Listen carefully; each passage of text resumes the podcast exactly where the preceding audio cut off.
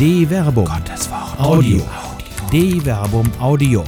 Die Bibel zu Fragen der Zeit. Fake News. Eine biblische Antwort über die Notwendigkeit der Diskussion von Till Magnus Steiner. Fake News und alternative Fakten. Die subjektive Wahrnehmung wird scheinbar zur vorgetäuschten Realität. Fakten scheinen nicht mehr hart zu sein, sondern situationselastisch. Doch Fakten alleine dienten noch nie dazu, Menschen zu überzeugen. Erst die Interpretation von Fakten schafft Urteile, die politisch wie gesellschaftlich relevant sind. Nur eine Diskussion verschiedener Interpretationen wird der Komplexität von Fakten gerecht. Das leere Grab. In der Erzählung des Matthäusevangeliums ist das leere Grab am Ostersonntag als ein Fakt dargestellt, der selbst von den Juden nicht bestritten wird. Die Hohepriester und die Ältesten sollen sich gar zur Lüge zusammengeschlossen haben, um das leere Grab als Fake News zu diskreditieren.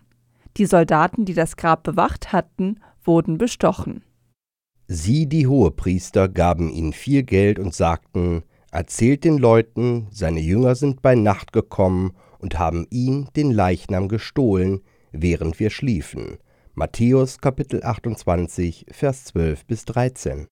Diese Lüge ist für den Leser nicht nur am Akt der Bestechung direkt sichtbar.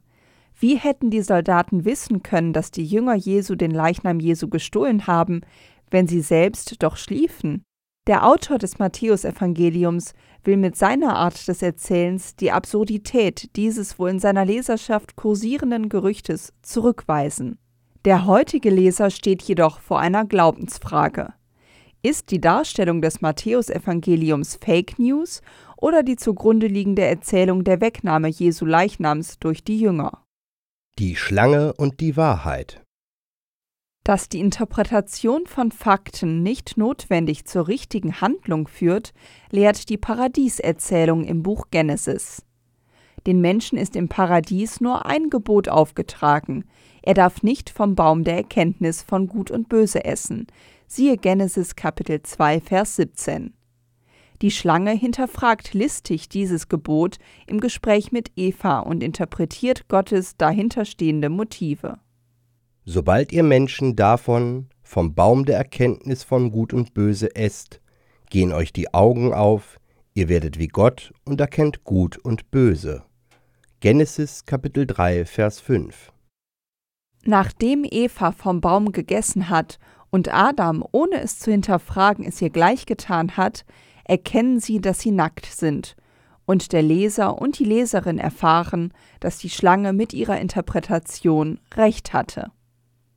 Dann sprach Gott der Herr, siehe, der Mensch ist wie einer von uns geworden, dass er Gut und Böse erkennt. Genesis Kapitel 3, Vers 22. Damit der Mensch nun nicht gänzlich wie ein Gott wird, versperrt er ihnen im Folgenden den Zugang zum vorher frei zugänglichen Baum des Lebens und verhindert so, dass sie ewig leben können. Die Interpretation des Gebotes durch die Schlange war richtig. Sie hat die Wahrheit gesprochen. Aber Evas und Adams Reaktion darauf war die erste Gebotsübertretung der Menschheit gegen Gott und der Verlust des Paradieses.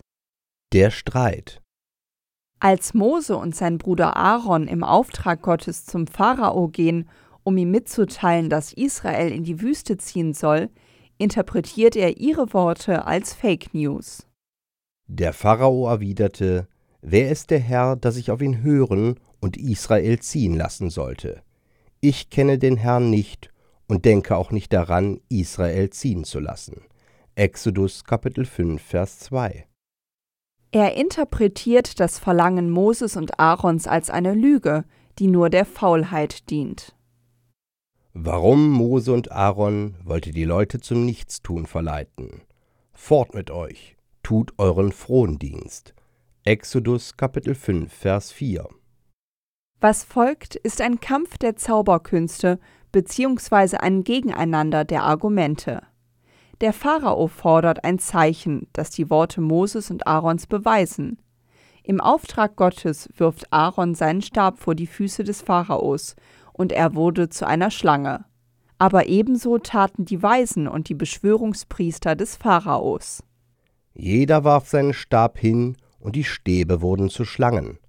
Doch Aarons Stab verschlang ihre Stäbe. Exodus Kapitel 7, Vers 12. Aber selbst dies konnte den Pharao nicht überzeugen. Es folgt die Erzählung der zehn Plagen, die Ägypten treffen. Die Magier des Pharaos konnten ebenso wie Mose und Aaron das Wasser in Blut verwandeln und Frösche über das Land kommen lassen. Siehe Exodus Kapitel 7 Vers 14 bis Kapitel 8 Vers 11. Doch im Folgenden sind sie unterlegen und sie können Mose und Aaron die Stechmücken, Ungeziefer, die Viehseuche, Geschwüre, Hagel, Heuschrecken und Finsternis über das Land hereinbrechen lassen, nichts entgegensetzen. Doch diese Beweise der Macht Gottes führen nicht dazu, dass der Pharao das Volk Israel ziehen lässt. Das Herz des Pharaos war verhärtet in seiner Machtlosigkeit. So kommt es zur letzten Plage, der Tod jedes Erstgeborenen in Ägypten. Gott wird am Ende den Streit gewonnen haben. Seine sichtbaren Argumente, von Mose und Aaron vorgebracht, zwingen den Pharao in die Knie. Konfrontation mit Argumenten. Die Wahrheit ist in den seltensten Fällen in der eigenen Filterblase zu finden. Die Lücken des eigenen Verstehens lassen sich zwar einfacher mit Meinungen, Gerüchten und Vorurteilen füllen. Dies spart Zeit, während das Falsifizieren, Korrigieren und Aufklären durch eine Diskussion Zeit kostet. Aber nur das Abwägen der anderen Positionen verhindert blinden Fundamentalismus. So stellt zum Beispiel die Anfrage des Judentums, ob Jesus Christus wirklich auferstanden ist, einen heilsamen Stachel im Fleisch des Christentums dar, der immer wieder neu zur Argumentation des Glaubens herausfordert. Wozu der Mangel am Willen zur Diskussion führen kann, zeigt bereits die Paradieserzählung. Zwar redet Eva noch mit der Schlange und lässt sich überzeugen, Adam hingegen isst die Frucht trotz des Verbotes, ohne sein Handeln zu hinterfragen ohne mit Eva oder der Schlange darüber zu diskutieren.